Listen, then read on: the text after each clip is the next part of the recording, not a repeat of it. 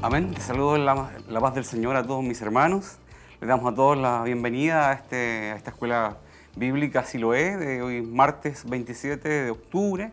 Y sean todos muy bienvenidos a, aquellos que me ven por la televisión, a los que me escuchan por la radio, ¿cierto? Y por la televisión también le damos a todos las más ricas bendiciones de parte del Señor. Sean todos muy bienvenidos a esta escuela bíblica del día de hoy. Eh, me presento, ¿cierto? Mi nombre es José Orellana, muchos me conocen.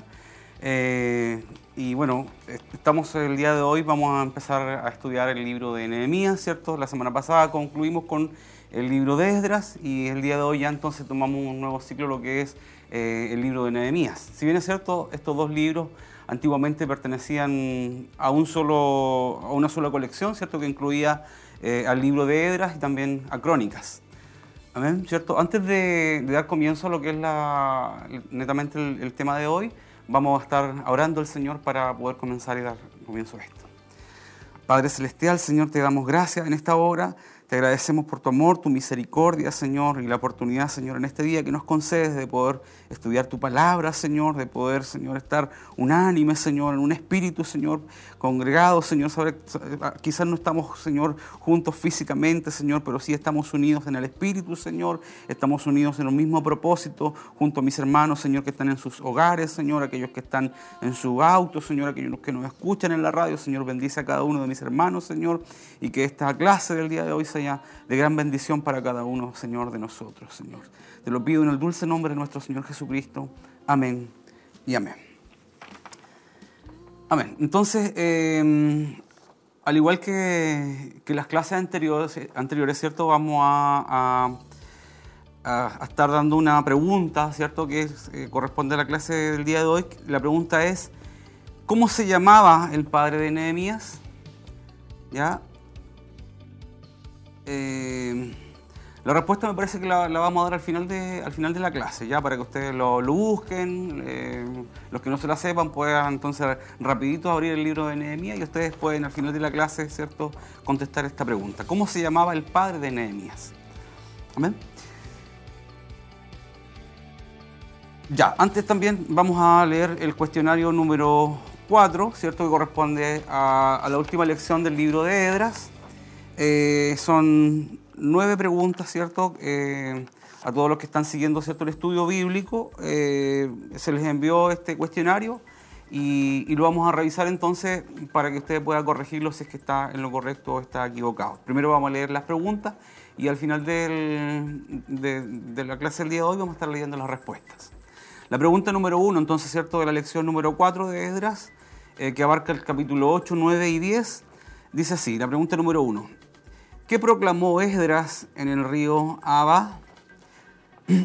Eh, alternativa A, un ayuno. Alternativa B, la Pascua. Alternativa C, una oración. Alternativa D, la circuncisión. Pregunta número 2.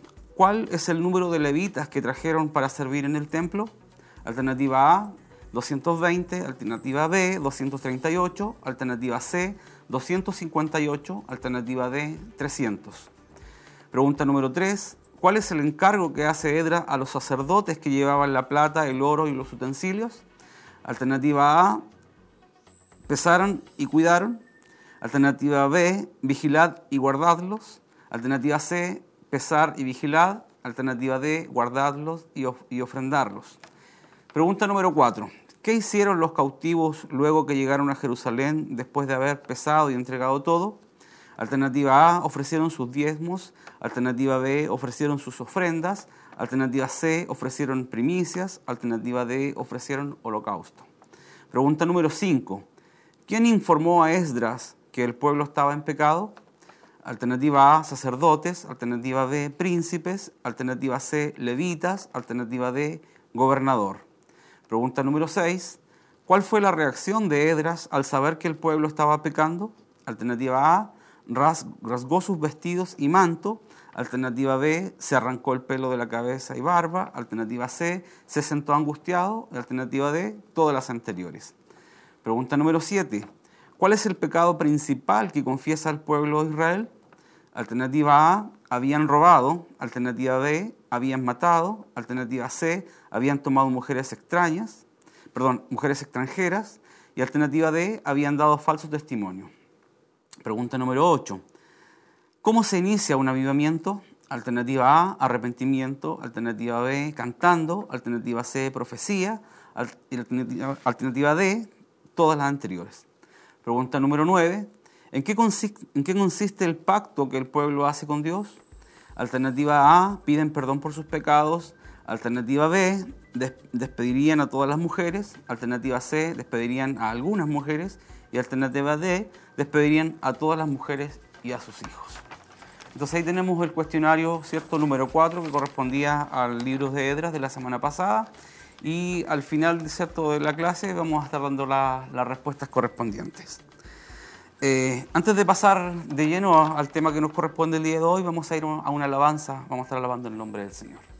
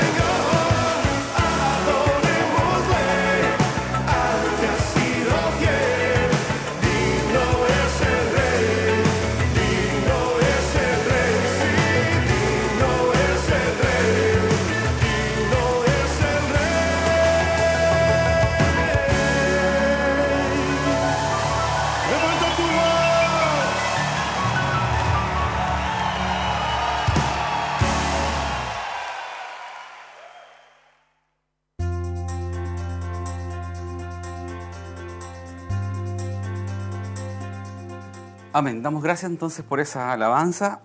Gloria al nombre del Señor. Vamos a entonces entrar de lleno lo que nos corresponde el día de hoy, que es eh, el estudio, ¿cierto?, del, libro de Nehemías. Y bueno, a modo de, introducción, eh, tenemos que decir que eh, Nehemías es uno de los grandes personajes del Antiguo Testamento. su historia comienza a, digamos, aproximadamente 13 años después, que, después del regreso de Edra, ¿cierto? Con el primer regreso, ¿cierto?, del pueblo de Israel a, Jerusalén, esto aproximadamente en el año 458 a.C., y habían pasado entonces 13 años desde que regresa Edras eh, a Jerusalén. Debemos decir que el templo ya había sido reconstruido, ¿cierto?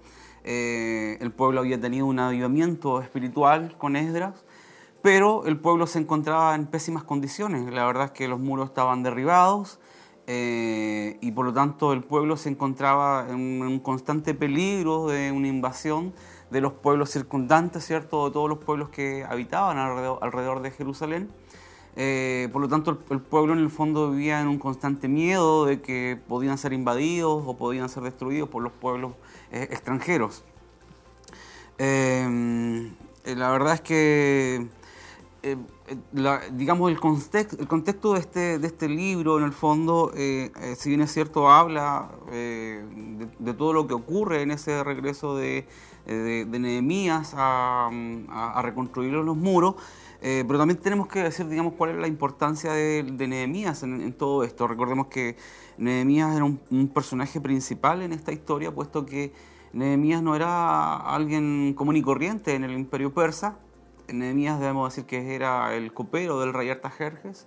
Em, el copero tenía la función cierto de, probar el vino de, que se iba a tomar el rey eh, para ver si es que el vino no estaba envenenado. Por lo tanto, como ambos, ambos compartían este riesgo, ¿cierto? había una especie de, relación, de amistad entre el rey eh, Artajerjes y, y, y Nehemías. Eh, por lo tanto, Nehemías tenía, podríamos decir, un alto cargo político, podríamos decir en nuestro tiempo, eh, en el imperio persa. Pero aún así, el, corazón de Nehemías no se encontraba en el imperio persa, no se encontraba en el reino de Artajerjes, sino que el corazón de Nehemías se encontraba en su pueblo, en Jerusalén. Y por lo tanto, eh, el contexto de este libro, ¿cierto?, nos habla de cómo eh, Dios motiva, ¿cierto?, o, mueve el corazón de Nehemías para poder hacer algo a favor de su pueblo Israel y, poder reconstruir, ¿cierto?, los muros de Jerusalén.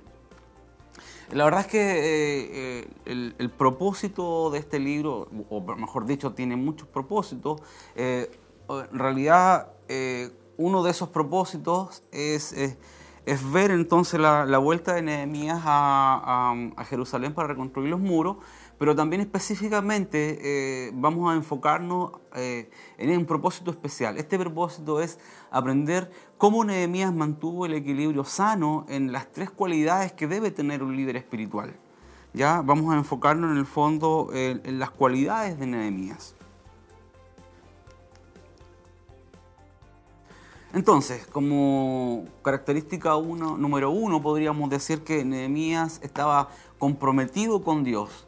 Eh, aunque tenía una posición política elevada, como dijimos anteriormente, nunca dejó de depender de Dios. Nehemías se encontraba en una situación o en una posición bastante elevada, ¿cierto?, en el reino, ya que era el copero del rey, pero su corazón en el fondo estaba comprometido con la causa de Dios, él nunca dejó de depender de Dios. Mira, y interesante esa fotografía que aparece ahí, ¿cierto?, al lado del texto, ¿cierto?, que, donde aparece un cerdo y una gallina. Esa, esa, esa foto que aparece ahí nos alude a, un, a una fábula, ¿cierto?, que se contaba algunos años atrás y estas fábulas nos hacía entender cuál era la diferencia entre el compromiso, ¿cierto? o sea, estar involucrado, eh, involucrarse y comprometerse. La fábula en el fondo dice, ¿cierto?, que había una vez, em, había un cerdo y una gallina, ¿cierto?, que paseaban por la carretera y, entonces la gallina le dijo al cerdo, em, cerdo, ¿qué te parece si nos, si nos asociamos entonces y ponemos un restaurante, ¿cierto?, y hacemos un negocio juntos? eh, el, cerdo le dijo, mm, qué interesante, ¿cierto? Podría, eh, ¿cuál, ¿Qué nombre le podríamos poner a ese restaurante? Y la gallina le dijo, bueno, ¿qué te parece si le ponemos eh, huevos con jamón? Y el cerdo le dijo, bueno, quedó pensando un momento, dijo, mm, la verdad es que no me conviene mucho que pongamos ese, ese, nombre y ese, y ese negocio justo, porque lo que me estoy dando cuenta es que tú te estás involucrando en el, en el negocio, pero en el fondo yo, estoy, yo me siento comprometido. Y vemos entonces en esta, en esta fábula, ¿cierto?, eh, la diferencia entre estar comprometido y estar involucrado, puesto que muchos del pueblo estaban involucrados en, en, en el propósito de Dios con respecto a Israel, pero en este caso, Nehemías se sentía comprometido con la causa de, Dios para poder ir a hacer algo a favor de su pueblo Israel, para ir a Jerusalén y reconstruir los muros. Eh, entonces vemos la diferencia entre estar involucrado e y estar comprometido. El que está involucrado simplemente observa la situación, en cambio el que está comprometido eh, quiere siempre dar un paso adelante para poder hacer algo, para poder ayudar a la causa. El que está involucrado mira de lejos, pero el que está comprometido eh, da siempre, va siempre adelante con la vista al frente, queriendo apoyar, queriendo encontrar soluciones al problema. El que está involucrado aporta en algo, en cambio el que está comprometido da todo a favor de la causa, da todo lo que tiene a favor de que, de puedan realizarse todo, eh, pueda llevarse a, cabo completo, ¿cierto?, eh, la causa del Evangelio. ¿Mm? Entonces estas son una, característica importante que tenía Nehemías. Estaba comprometido con Dios, aunque tenía una posición elevada en el reino, nunca dejó de depender de Dios. En este caso, ese tenía un compromiso.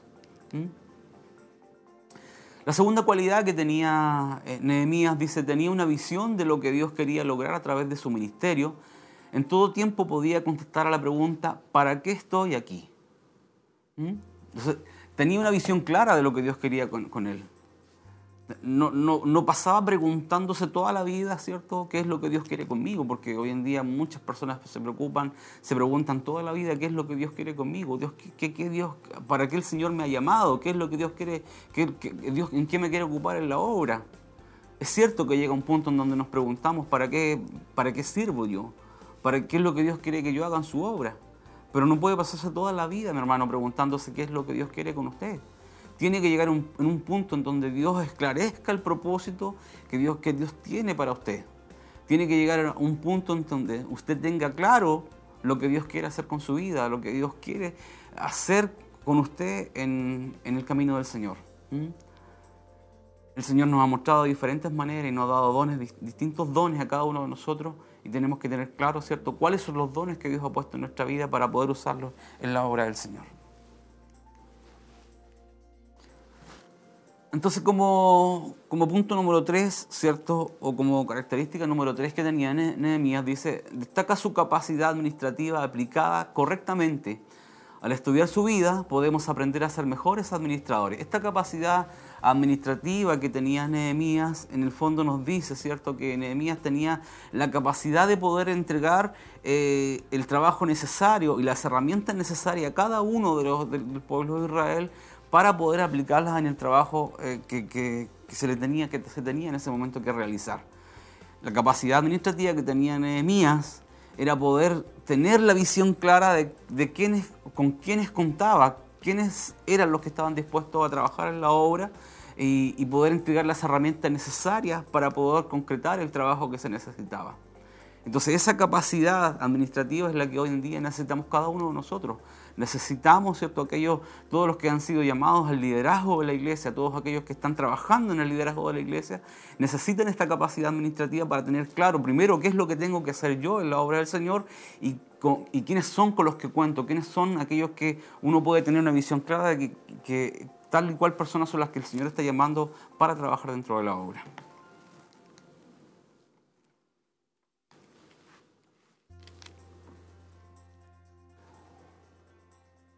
Bien, entonces, el primer capítulo que vamos a analizar el día de hoy, ¿cierto? Vamos, recordemos que vamos a estar estudiando el capítulo número 1, el capítulo 2 y el capítulo 3 de Nehemías. Comenzando el capítulo 1, ¿cierto? Nos dice que Nehemías recibe la visita de una delegación de judíos dentro de la cual esta delegación, ¿cierto? También viene uno de sus hermanos, ¿cierto?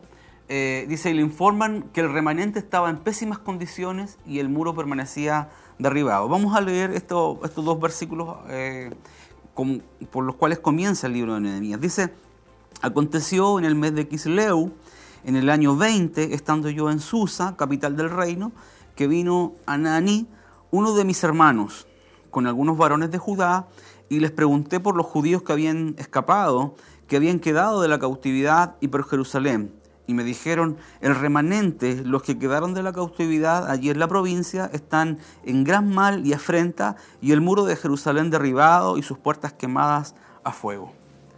Entonces, este, este mm, delegación, ¿cierto? Que, que va hasta, hasta el reino, ¿cierto? Hasta Jerjes, probablemente dicen algunos, algunos estudiosos, ¿cierto? Que como el remanente que estaba en Jerusalén estaba en pésimas condiciones, probablemente estos, estos judíos eh, habían viajado hasta el imperio persa a pedir tal vez algún tipo de ayuda. Pero sabiendo cierto de que entre esa delegación iba uno de los hermanos de Nehemías, probablemente eh, esta, esta comisión iba con algún propósito específico de informar a, a Nehemías cuáles eran las condiciones del cual, de las cuales se encontraba cierto el pueblo. Recordemos que el pueblo dice el texto que se encontraba en pésimas condiciones que los muros estaban derribados eh, con fuego. Por lo tanto, el pueblo se encontraba, eh, aparte en una, eh, especie de, decadencia, a la vez se encontraba muy temeroso, había mucho temor, mucho miedo de que los pueblos circundantes pudieran invadirlos y destruirlos y atacarlos en algún momento. Entonces, en, todo este contexto en donde el, eh, Nehemías se entera de cómo están las condiciones de, sus hermanos en Jerusalén, es que el corazón de Nehemías es movido, es movido a misericordia y él se duele en su corazón y él acude a Dios en oración. Acude a Dios en oración y Dice eh, entre el versículo 4 y el versículo 5, ¿cierto? Que Nehemías se separó de todo el mundo por un tiempo para dedicarse a la oración, a la evaluación, ¿cierto? Eh, y buscando la solución del problema. La verdad es que en estos versículos, ¿cierto? Entre el versículo 4 y el versículo 11, nos damos cuenta, ¿cierto? De que eh, una también de las cualidades que tiene Nehemías con respecto a esto es no ser precipitado eh, cada vez que nosotros tenemos problemas muchas veces nos quejamos, muchas veces lloramos, pero aquí dice que es lo que hizo ni siquiera dijo, eh, eh, alzó voz, solamente dice que él se separó y tomó un tiempo de oración buscando la solución del problema, pero eh, en, el, fondo lo que él hace, acude al Señor en oración, medita lo que está ocurriendo, pero principalmente él va en oración a Dios pidiendo una solución, él le dice a Dios, acude a la misericordia de Dios, a la misericordia del Señor pero eh, es importante y ponemos énfasis en el tema de eh, la actitud que tuvo Nehemías con respecto a esto. Él se separó de todo para buscar la oración, la búsqueda del Señor, se humilló ante Jehová. Entonces eh, nosotros debiéramos decir cuándo, cuándo fue la última vez, ¿cierto?, que nosotros quizás nos separamos o tuvimos un tiempo, ya sea un día o dos días, de completa búsqueda del Señor, completa oración, donde nos dedicamos con completamente a buscar cuál es la respuesta del Señor. Porque muchas veces queremos que Dios nos hable así, en el momento instantáneo, y cuando no recibimos una respuesta de parte del Señor, eh, nos, desmoralizamos, nos, eh, entramos muchas veces en depresión. Eh, pero en esto vemos que Nehemías tuvo paciencia. Nehemías se separó de, de, todo el mundo, Nehemías entró en una búsqueda de Dios, entró en oración al Señor, buscando respuesta y esperando que Dios le diera la solución al problema. Entonces Nehemías lo que hace en los versículos siguientes dice que eh, reconoce la, la grandeza y fidelidad de Dios y la infidelidad del pueblo. Entonces lo que hace Nehemías dice, ¿cierto? Eh, te ruego, oh Jehová, Dios de los cielos, fuerte, grande y temible, que guarda el pacto y la misericordia a los que aman y guardan tus mandamientos, esté ahora atento a tu oído, abierto tus ojos para oír la oración de tu siervo, que hago ahora delante de ti día y noche por los hijos de Israel, tus siervos, y confieso los pecados de los hijos de Israel que hemos cometido contra ti. Sí, yo, la casa y la casa de mi padre hemos pecado. Entonces Nehemías reconoce también la infidelidad, del pueblo, reconoce que han pecado, reconoce, ¿cierto?, que no han, ah, que no han buscado a Jehová de todo corazón. Em, Jerusalén eh, eh, estaba material y espiritualmente en ruinas. Eh, estaba totalmente, podríamos decir, ellos habían descarriado, si bien es cierto, habían tenido un, repunte, ¿cierto? Cuando Edras volvió en, en, el primer regreso de Edras, ¿cierto? Habían sido 13 años atrás, pero el pueblo en este momento, no solamente los muros de Jerusalén estaban derribados, sino la decadencia del pueblo también eh, iba hacia abajo, es decir, estaban moralmente también eh, o espiritualmente caídos. Por lo que Nehemías hace esta, oración, porque Nehemías dice, eh, nosotros, nosotros hemos pecado, ¿cierto? Dice, em, confieso los pecados de los hijos de Israel que hemos cometido contra ti, Dice, sí, yo y la casa de mi padre hemos pecado, en extremo nos hemos corrompido contra ti y no hemos guardado los mandamientos y los, y los, preceptos que diste a Moisés tu siervo. Es importante, ¿cierto? Es interesante que Nehemías también se incluye dentro del pecado de Israel. Él no dice el pueblo fue el que pecó, sino que nosotros hemos pecado. En realidad, muchas veces eh, también nosotros nos hacemos a un lado, ¿cierto? No, no, muchos nos estamos comprometidos en el sentido de no, reconocer también la falta que hemos cometido nosotros. Lo que hace Nehemías en este caso, ¿cierto? Reconoce, ¿cierto? Que también él está involucrado en este tema.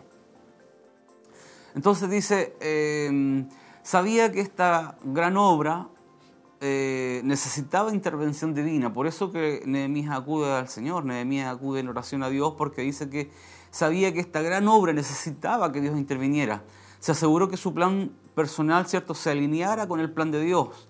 Sabía que la misión solo podría llevarse a cabo como resultado de las promesas de Dios.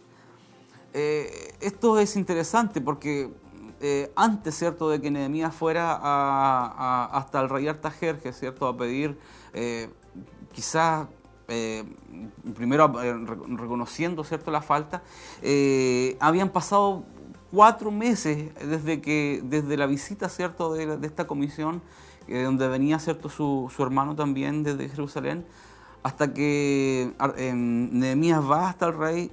Pasaron cuatro meses en que eh, Nehemías no había tomado ninguna, ninguna decisión con respecto al tema. Había analizado la situación, había evaluado el problema, había orado a Dios, había separado en oración, en ayuno, en búsqueda. Pero llega un punto en donde Dios le dice, ahora, este es el momento donde tú tienes que ir en, pos de hacer algo en pos del, pueblo. Entonces, eh, vemos y analizamos, ¿cierto?, esta, eh, esta alternativa. Sabía que la misión solo podría llevarse a cabo como resultado de las, promesas de Dios. Por lo tanto, Nehemías esperó durante estos cuatro meses hasta que Dios hasta que se alineara ¿cierto? la voluntad de Dios con la voluntad de Nehemías.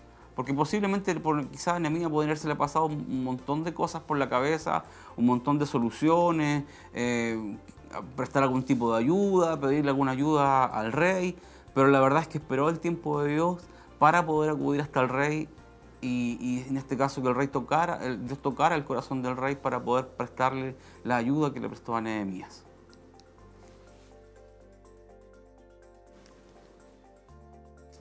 Entonces, la petición al rey eh, tuvo que esperar que Dios hiciera la obra en el corazón del rey, ya que era el mismo que había negado a reconstruir la ciudad. Recordemos que en el libro de Edras, no me acuerdo si en el capítulo 5, parece que, donde aparece que precisamente Artajerjes, ¿cierto?, es eh, quien rehúsa, ¿cierto?, reconstruir eh, Jerusalén.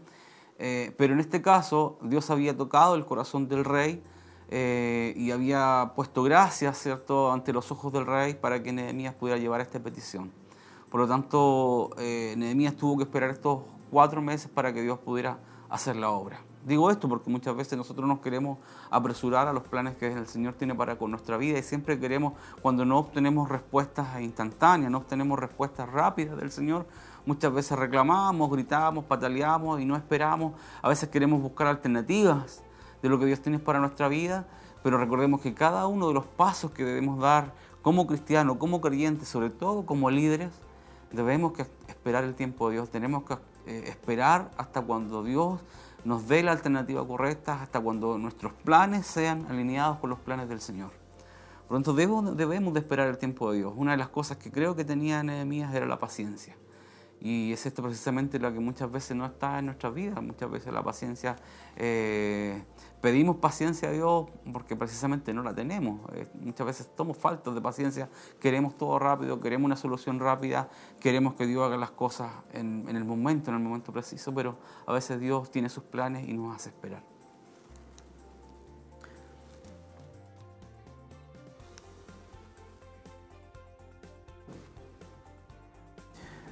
Ya, entonces dice, mientras que Dios abría la puerta, Nehemías había pensado bien su petición, sabía, ¿cierto?, lo que debía pedir y estaba preparado para hacerlo. Mientras que Dios le abría la puerta, dijimos que habían pasado varios meses, Nehemías había pensado bien lo que debía pedir. Sabía lo que pedía pedir porque Dios le había declarado, ¿cierto?, en su corazón cuál era la alternativa, cuál era la solución y cuáles eran los planes de Dios que tenía para él. Por lo tanto, estaba preparado para poder hacer la petición ante el rey, aunque por supuesto tenía un poco de temor, tenía un poco de miedo, ya que nadie antes había estado triste delante del rey. O sea, era, todos tenían prohibido estar, eh, estar tristes delante del rey, porque para todo el mundo que estaba delante del rey Artajerjes, eh, se decía que era un honor estar delante del rey. Eh, por lo tanto, obviamente que Nehemías tenía miedo, tenía temor, eh, estaba triste su corazón, pero a la vez tenía temor, ¿cierto?, de que el rey descubriera que, tenía, que estaba triste, porque todos tenían prohibido estar tristes delante del rey. Así que cuando el rey se da cuenta que Nehemías está triste, le dice, algo tienes, yo te conozco, ¿cierto? Y tú no, tú no estás enfermo. Tú tienes un problema, tienes una angustia en tu corazón, declárame lo que tú tienes. Entonces, ahí entonces que le dijo el Señor, ahora es la oportunidad, este, este es el momento, ¿cierto?, para que tú puedas declarar lo que yo he puesto en tu corazón y puedas declarar al rey cuáles son, las, cuáles son las intenciones que tú tienes y que he puesto yo en tu corazón. Eso es lo que hace Nehemías, entonces confiesa, ¿cierto?, esta petición ante el rey, le dice, ¿cierto?, yo eh, estoy triste, ¿cierto?, porque eh, mis, mis, antepasados, ¿cierto?, mi, mi familia que se encuentra en mi pueblo, él no lo dice que, se, trataba de Jerusalén, ¿cierto? Que dice, eh, mi pueblo, mis antepasados se encuentran en pésimas condiciones y los muros, ¿cierto?, de la ciudad se encuentran derribados y están todos en peligro. Esta petición que presenta cierto Nehemías delante del rey llega al corazón del rey Artajerjes y, Dios pone cierto, cierto ese sentimiento en el corazón del rey Artajerjes para conceder todo lo que Nehemías eh, le había pedido en ese momento. Nehemías entonces conocía el equilibrio entre lo que Dios eh, lograría y la parte que a él le correspondía. Dios había puesto en el corazón de Nehemías cuáles eran los planes que tenía, ¿cierto? Cuáles eran los planes que tenía para él. Por lo tanto, Nehemías conocía cuáles eran los planes que Dios tenía, pero también conocía cuál era la parte que le correspondía a él. Sabía que le correspondía una parte y eso es la que tenía que hacer. Porque muchas veces nosotros sabemos, conocemos los planes del Señor, pero mucha, y también conocemos lo, cuál es la parte que nos corresponde a nosotros y no, no damos el paso, no damos ese paso adelante. Esperamos que Dios haga su parte, pero muchas veces no somos nosotros los que no, no damos, no, no hacemos lo que nos corresponde a nosotros. La petición concedida e inspección del sitio.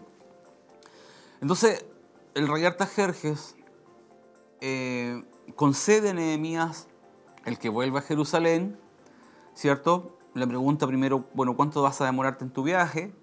Nehemías le dice cuánto se va a demorar. Eso también, ¿cierto?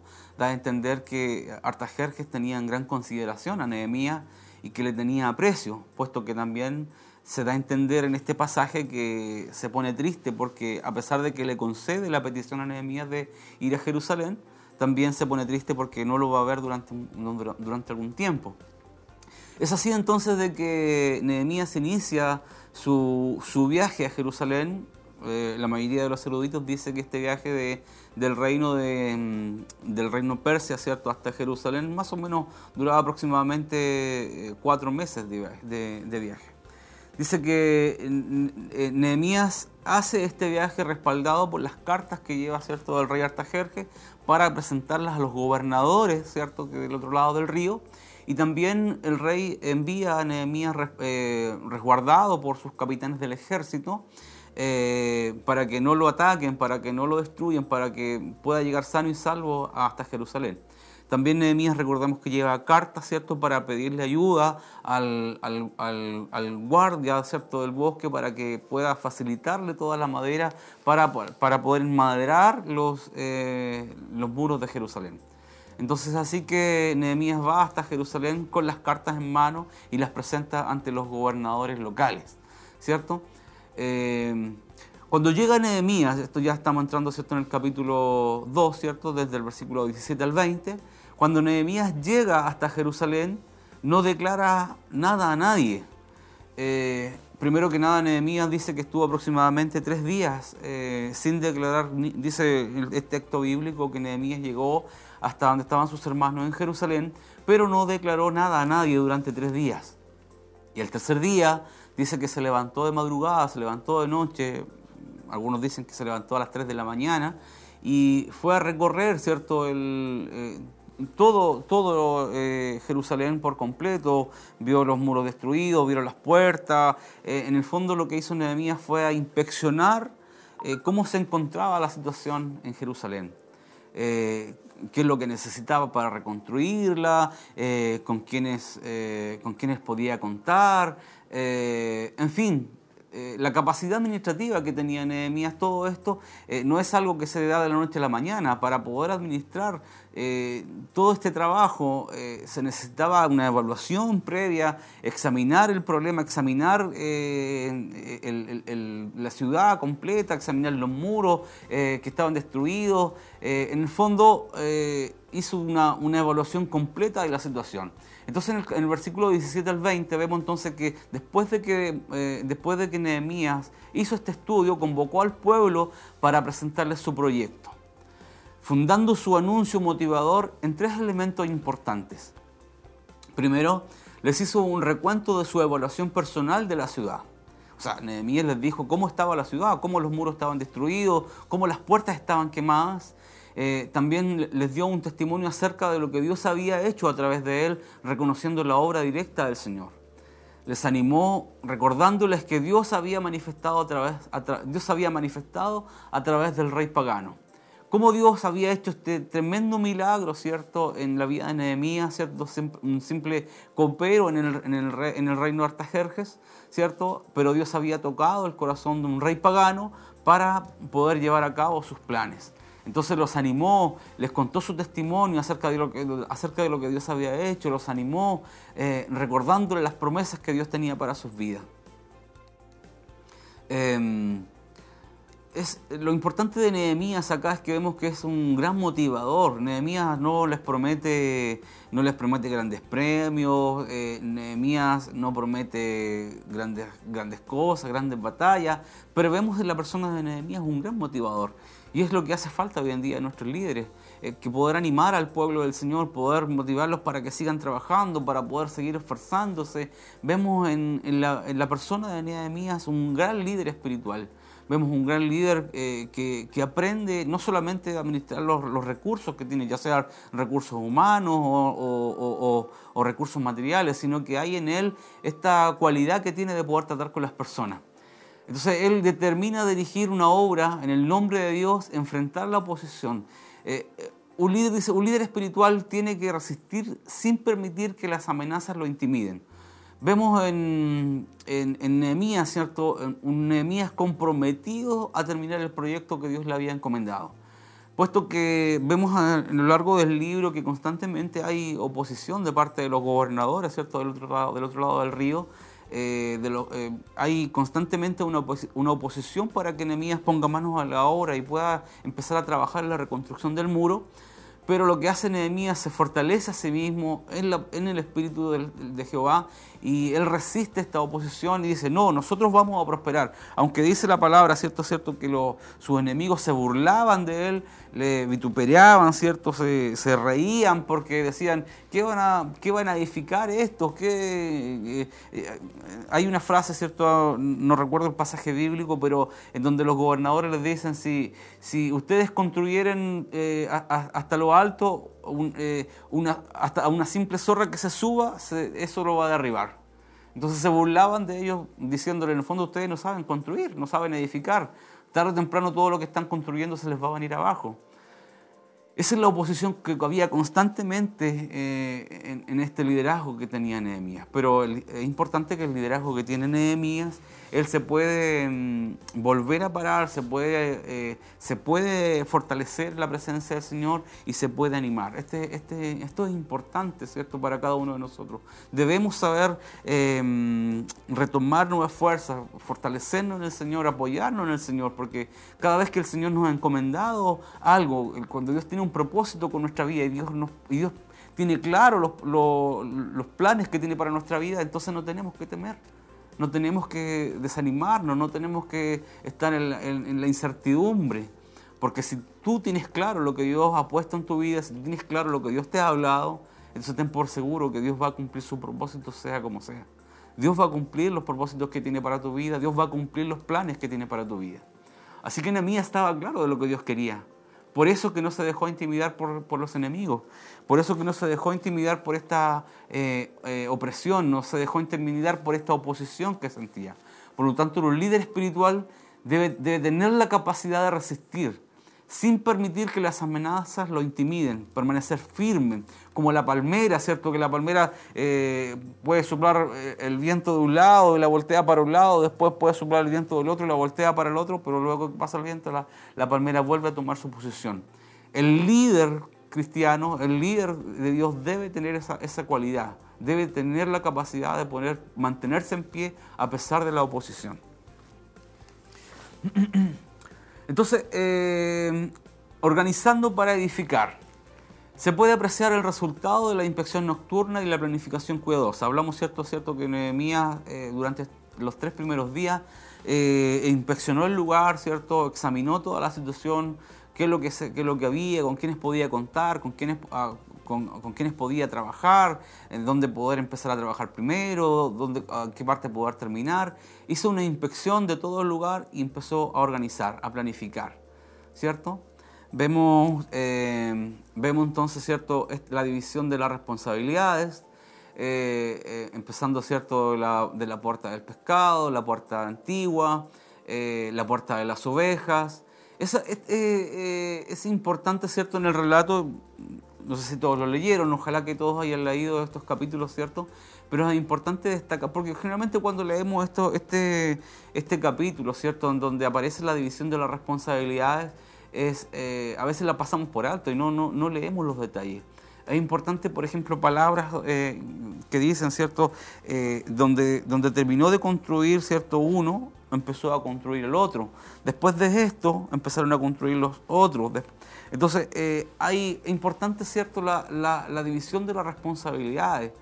Esto todo está parte dentro de lo que es la organización. Todos debían colaborar eh, para que el proyecto fuera exitoso. Cada uno de ellos era importante. No había nadie más importante que otro. Eran importantes tanto los pequeños como los grandes, los nobles como los plebeyos. Todos tenían que participar en esta obra para que la obra fuera realmente exitosa. Entonces Nehemías puso en práctica eh, cuatro principios fundamentales claves para el buen liderazgo. Em, uno de ellos, ¿cierto?, es el principio de la organización. Em, el principio de la organización, ¿cierto?, tiene que ver con las horas de, investigación, la evaluación, la planificación. Nos enseñan que la obra de Dios debe ser ordenada y debe ser organizada tres pasos importantes para, aplicar ¿cierto? este proyecto son la división, la jerarquización y la realización. Es decir, cuando hablamos de división, eh, quiere decir que eh, eh, esta obra completa debe ser dividida en tramos que puedan ser manejables. Yo no puedo pretender alcanzar un proyecto completo sin dividir la obra en tramos pequeños. O sea, no puedo terminar de, edificar una casa así como así. Yo debo empezar por hacer las piezas, debo empezar por hacer los baños, el piso, que es lo principal. Lo importante es empezar la base para luego levantar los muros y así. Cuando yo inicio una obra, debo hacer una división para poder trabajar en tramos pequeños, es decir, la división quiere decir que yo debo trabajar tramos pequeños y entregarle a cada persona, ¿cierto?, eh, los elementos para empezar a trabajar. Cuando hablamos de jerarquización, quiere decir precisamente entregar a cada cual lo que corresponda, ¿cierto? cada, cada persona debe tener las herramientas necesarias para poder trabajar, ya sea en, algunas cosas más pequeñas como en las cosas más grandes, nosotros debemos dar jerarquización, es decir, unos que deben estar a cargo de otros.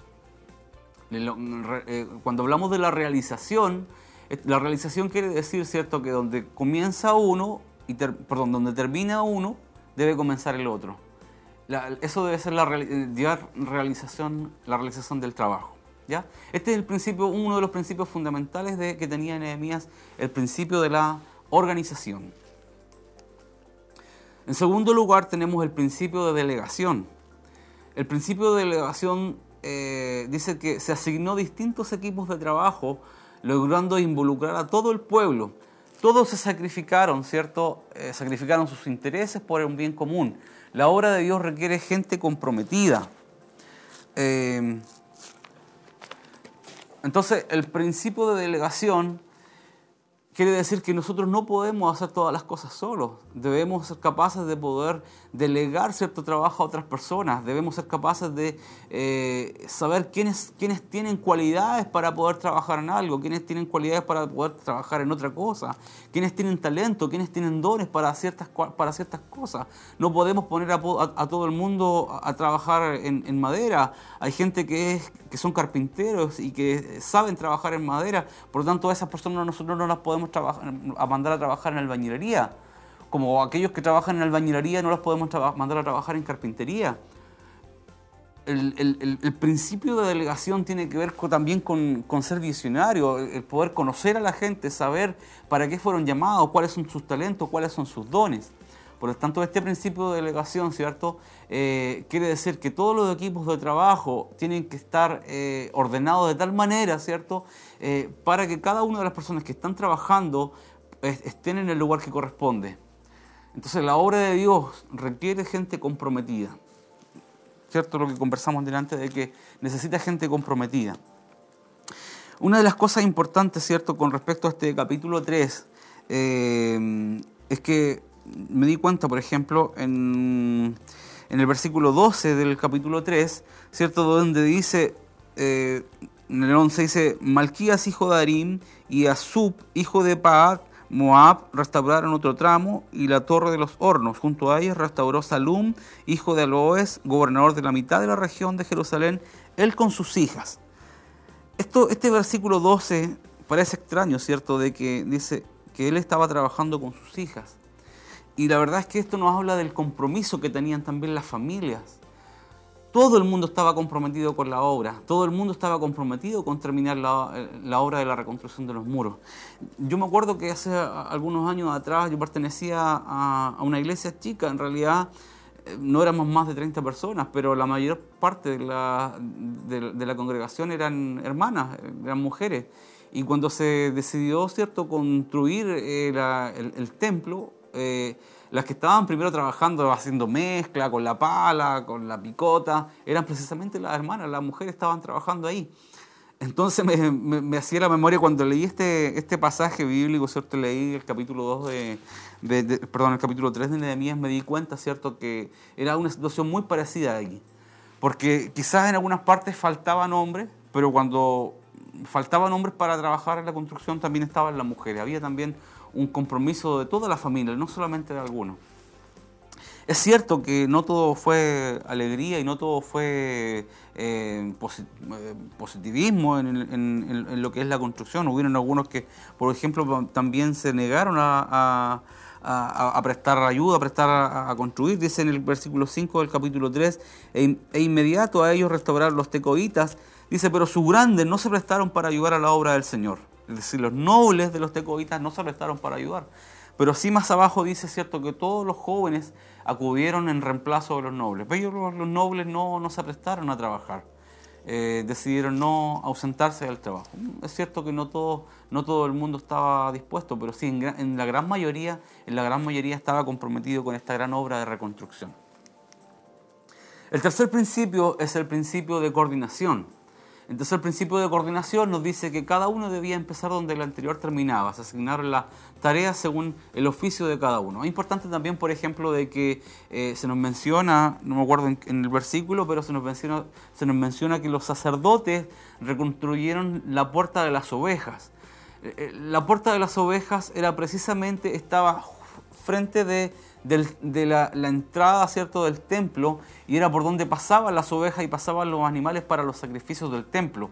Por lo tanto, qué, mejor precisión de que los sacerdotes pudieran construir y pudieran terminar esa, esa parte ¿cierto? del muro, porque se encontraba precisamente donde ellos estaban, que era el templo, el templo de Jerusalén no solamente ellos, sino que también en muchas otras partes de, este estos versículos, si usted se dio el trabajo de poder leer el capítulo 3, se dará cuenta, ¿cierto?, que Nehemías dice que algunos que, por ejemplo, estaban en las afueras de la ciudad y que les tocaba justamente una parte que estaba frente a sus casas, entonces Nehemías em, les asignó esa parte a ellos para que pudieran construir, esa parte que estaba justamente precisa frente a sus casas. Todo esto tiene que ver con el principio de coordinación. Yo no puedo, si yo vivo en la parte norte de Chillán, que me asignaran, por ejemplo, ir a construir a la parte sur de Chillán. No, el principio de coordinación tiene que ver de dónde, tiene que ver las herramientas con las que yo cuento, tiene que ver los dones, los, talentos con los que yo tengo y también dónde me encuentro. Y también dónde se encuentra mi hermano. Lo que hace en este caso Nehemías, ¿cierto? Cuando terminaron de construir en una parte, siguieron construyendo los demás en esa parte. ¿Pero por qué? Porque esos vivían ahí cerca. Entonces este principio de coordinación tiene que ver que todo encaje a la perfección. Unos terminaron aquí y los que viven acá empiezan de este lado. ¿Ya? Eso tiene que ver principalmente con el principio de coordinación. Y en cuarto lugar tenemos el principio de reconocimiento. El principio de reconocimiento, ¿cierto? Nos habla, ¿cierto?, de reconocer el trabajo de aquellas personas con las cuales eh, eh, contamos nosotros y con las personas que han trabajado nuestro, a, nuestro, a nuestro lado. Nehemías lo que hace es que reconocía el trabajo bien hecho y los conocía por nombre. Nosotros podríamos decir que Nehemías conocía a cada uno por nombre y apellido. Dios honra a quienes le sirven y los líderes no deben pasar desapercibidos y olvidar a aquellas personas con las que trabajan. Es decir, una de las características que debe tener el buen líder es saber reconocer a aquellos con los que trabajan a su lado, hombro a hombro vemos cierto que Nehemías en ninguna parte de estos tres capítulos eh, hace un reconocimiento propio. Usted no encontrará en ninguno de estos versículos bíblicos de que Nehemías menciona cuál fue su trabajo, cuál fue su participación en todo esto, pero no le quepa duda de que Nehemías eh, probablemente trabajó mucho más que todos ellos juntos no solamente en un trabajo previo de coordinación, de evaluación, sino que Nehemías también como buen líder estaba, eh, estaba preparado para, para, cuando faltara alguien poder reemplazarlo, porque si faltaba algo poder pedir ayuda. En fin, Nehemías no hace un reconocimiento propio de lo que él había hecho, sino que el reconocimiento que él hace es precisamente a todos aquellos que trabajaron con él hombro a hombro. Aquí vemos un listado en el capítulo 3 bastante grande y muchos, como dije anteriormente, se saltan esto porque a veces les parece un poco latoso. Eh, pero aquí Nehemías lo que hace ¿cierto? es un reconocimiento en nombre a cada uno ¿cierto? Eh, de las personas que habían trabajado con él. Eh, creo que con esto estamos concluyendo ¿cierto? la próxima clase, la lección número 2 de, de Nehemías. Vamos a estar analizando ¿cierto? el capítulo 4, el capítulo 5 y el capítulo 6. Eh, dice el título Enfrentando el desánimo. Yo les animo ¿cierto? para que ustedes puedan leer estos tres capítulos eh, para que la próxima semana estemos estudiando nuevamente la segunda lección del libro de Nehemías. Antes de estar eh, despidiéndonos, ¿cierto? vamos a ir a, a una alabanza al Señor para estar concluyendo esto.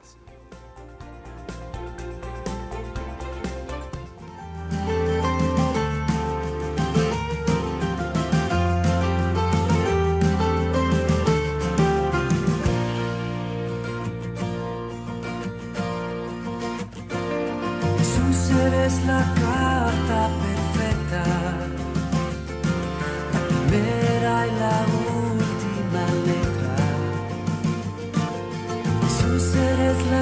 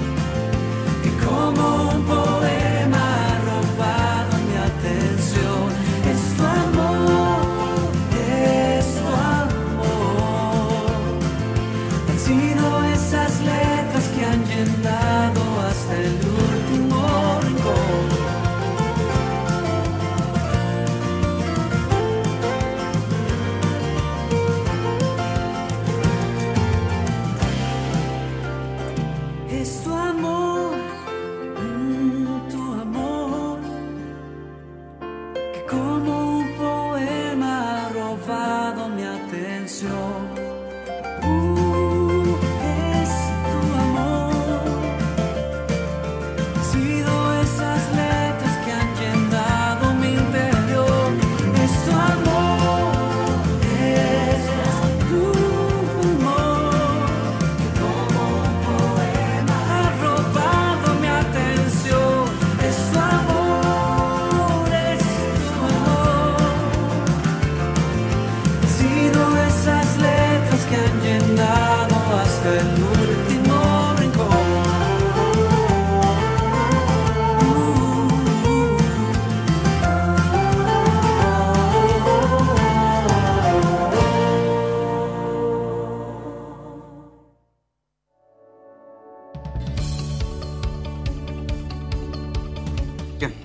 Damos gracias al Señor por esta alabanza, ¿cierto? Y bueno, antes de, estar eh, despidiéndonos, voy a leer algunos saludos que me han llegado a cada uno de nuestros hermanos, ¿cierto? Dice a Alejandra Godoy Ormazábal, saludos y muchas bendiciones. Mi hermano Daniel Seguel, saludos para todos mis hermanos, Dios les bendiga mucho junto a sus familias. Mi hermana Rosa Navarrete de Fuente Alba, saludos mis hermanos, Dios los bendiga. Mi hermano Ambrut Bonilla, muchas bendiciones hermanos. Y el hermano César Navarro, Hola para todos mis hermanos, bendiciones. ¿Cierto? Ahí están los saludos de parte de mis hermanos. Antes de estar orando para concluir, ¿cierto? Eh, la escuela bíblica el día de hoy, vamos a dar la respuesta al cuestionario número 4, ¿cierto? Del libro de Edras que leímos al principio. Me imagino que todos ya lo, tienen en su mano y vamos a estar dando la respuesta para que puedan corregirlo. Entonces, pregunta número uno dice, ¿qué proclamó Esdras en el río Abba? La respuesta correcta sería la letra A, un ayuno. Pregunta número 2. ¿Cuál es el número de levitas que trajeron para servir en el templo? La respuesta correcta es la alternativa C, 258. Pregunta número 3. ¿Cuál es el encargo que hace Esdras a los sacerdotes que llevaban la plata, el oro y los utensilios? La alternativa correcta es la alternativa B, vigilad y guardadlos. Pregunta número 4. ¿Qué hicieron los cautivos ¿Qué hicieron los cautivos luego que llegaron a Jerusalén después de haber pesado y entregado todo? La alternativa correcta sería la alternativa D, ofrecieron holocausto. Pregunta número 5. ¿Quién informó a Esdras que el pueblo estaba en pecado? La alternativa correcta sería la alternativa B, príncipes. La pregunta número 6. ¿Cuál fue la reacción de Esdras al saber que el pueblo estaba pecando? La alternativa correcta sería la letra D, todas las anteriores. Pregunta número 7. ¿Cuál es el pecado principal que confiesa el pueblo de Israel? La alternativa correcta sería la, alternativa C. Habían tomado mujeres extranjeras. Pregunta número 8. ¿Cómo se inicia un avivamiento? La alternativa correcta sería la, la alternativa A, arrepentimiento. Y la pregunta número 9 tenemos, tenemos, ¿en qué consiste el pacto que el pueblo hace con Dios? La respuesta correcta sería la alternativa D, despedirían a todas las mujeres e hijos. Y entonces tenemos la- las respuestas correctas del cuestionario número 4 del libro de Esdras, ¿cierto? Y para que ustedes puedan estudiar, la próxima semana vamos a estar eh, eh, analizando el cuestionario número 1 del, del libro de Nehemías. ¿Ya? Bueno, eso sería esto. ¿Mm? Ah, se me olvida, tenía razón, hermana. Nos, nos falta la respuesta a la pregunta, ¿cierto? ¿Cómo, ¿Cómo se llamaba el padre de Nehemías? La respuesta correcta sería Acalías. Esto aparece en el versículo 1 del capítulo 1, ¿cierto?, del libro de Nehemías. Ahí está la respuesta correcta. El padre de Nehemías era Acalías. ¿Ya? Entonces tenemos la respuesta de la, de la clase. Entonces vamos a estar orando para ser despedidos eh, al Señor. Padre amado, Señor, te damos gracias, Dios, por el día de hoy, por esta escuela bíblica, Señor, que hemos, este estudio que hemos realizado del libro de Nehemías, Señor. Te agradecemos, Señor, porque tú has estado con nosotros y te pedimos, Padre, humildemente, Señor, que tu palabra pueda, permanecer en nuestros corazones. Te pido una bendición especial para cada uno de mis hermanos, Señor, que están en sus hogares, Señor, bendíceles a aquellos que están enfermos, a aquellos que están, Señor, en los hospitales, a aquellos que están, Señor, eh, quizás decaídos espiritualmente, Señor, que necesitan una palabra de aliento. Permite, Señor, que esta palabra que hemos hablado el día de hoy, Señor, pueda permanecer en sus corazones y pueda, Señor, Señor, producir vida abundante, Señor, en ellos, Señor, que pueda producir aliento y esperanza para ellos, Señor, porque sabemos que cada día, Señor, tú estás con nosotros, tú estás, a nuestro lado, Señor, eh, animándonos, Señor, y fortaleciéndonos, Señor. Permite que tu Espíritu Santo, Señor, pueda llegar hasta sus vidas, sus corazones, pueda animarles y fortalecerles, Señor. Te damos gracias por tu amor y tu misericordia, Señor, y te pido, Señor, que te vayas con cada uno de nosotros. Te lo pido en el nombre poderoso de nuestro Señor y amado Señor Jesucristo. Amén y amén. Gracias, Señor. Te agradecemos, agradecemos la oportunidad, agradecemos al Señor esta oportunidad que nos ha dado y agradecemos también a cada uno de mis hermanos el poder habernos escuchado el día de hoy. Que el Señor les bendiga a cada uno de ustedes.